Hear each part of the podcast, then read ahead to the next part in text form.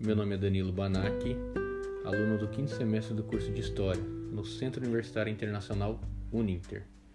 Hoje eu da, falarei da professora Carolina Krug Florence.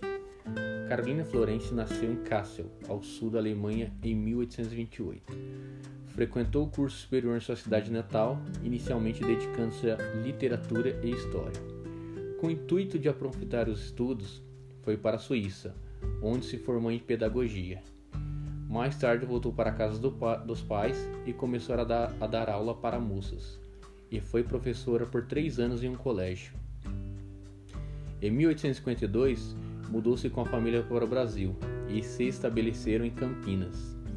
Em 1854, casou-se com Hércules Florence, desenhista, escritor e inventor reconhecido mundialmente como um dos pioneiros no estudo do processo fotográfico. Com o conhecimento adquirido na Europa, Caroline deu início à educação de moças na cidade. Em 1864, com apoio de seu marido, fundou o Colégio Florence. Era destinado à formação refinada para moças das fazendas da região. Adepto do método Pestalozzi, em que se prega o ensino prático, no Florence eles tinham aula de elas tinham aula de aritmética, música, astronomia, pintura e ciências algo novo para a época, uma vez que os colégios tradicionais basicamente se ensinavam a fazeres domésticos. Esse método, mais próximo da realidade social, tratava os alunos como mulheres aptas a viverem no espaço privado e público e incluía visita às fábricas da região. A educação passada influenciou a cultura na cidade. Os clubes de literatura, os teatros, por exemplo, eram bastante frequentados pelo público feminino.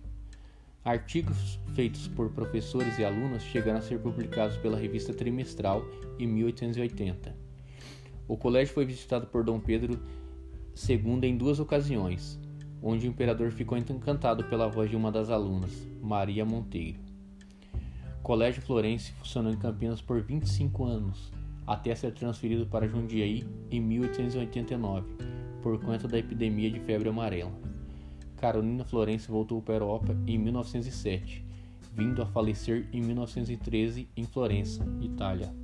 Foi sepultada no principal cemitério da cidade, ao lado de gênios como Michelangelo e Da Vinci.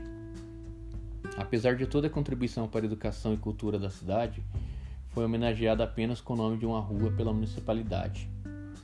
Rua essa que fica no bairro Vila Nova. Essa personagem teve grande importância no ensino e cultura da nossa cidade. E reconhecer a mulher e o seu papel na sociedade nada mais é do que mostrar o que sempre esteve presente, mas nunca foi visto sob o ângulo atual. Afinal, afinal, as mulheres exerceram e exercem um protagonismo renegado ou mostrado com machismo ao longo dos anos. Para valorizar e aprender com pessoas como Carolina Florence, lugares em que faz homenagem, seja um prédio, uma repartição pública ou uma rua, como é o caso em questão, poderia ser colocada uma placa para contar de uma forma resumida quem foi a pessoa.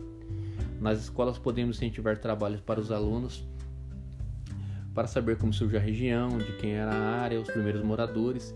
Isso cria uma identidade com a, com, dos moradores com a, com a área em questão.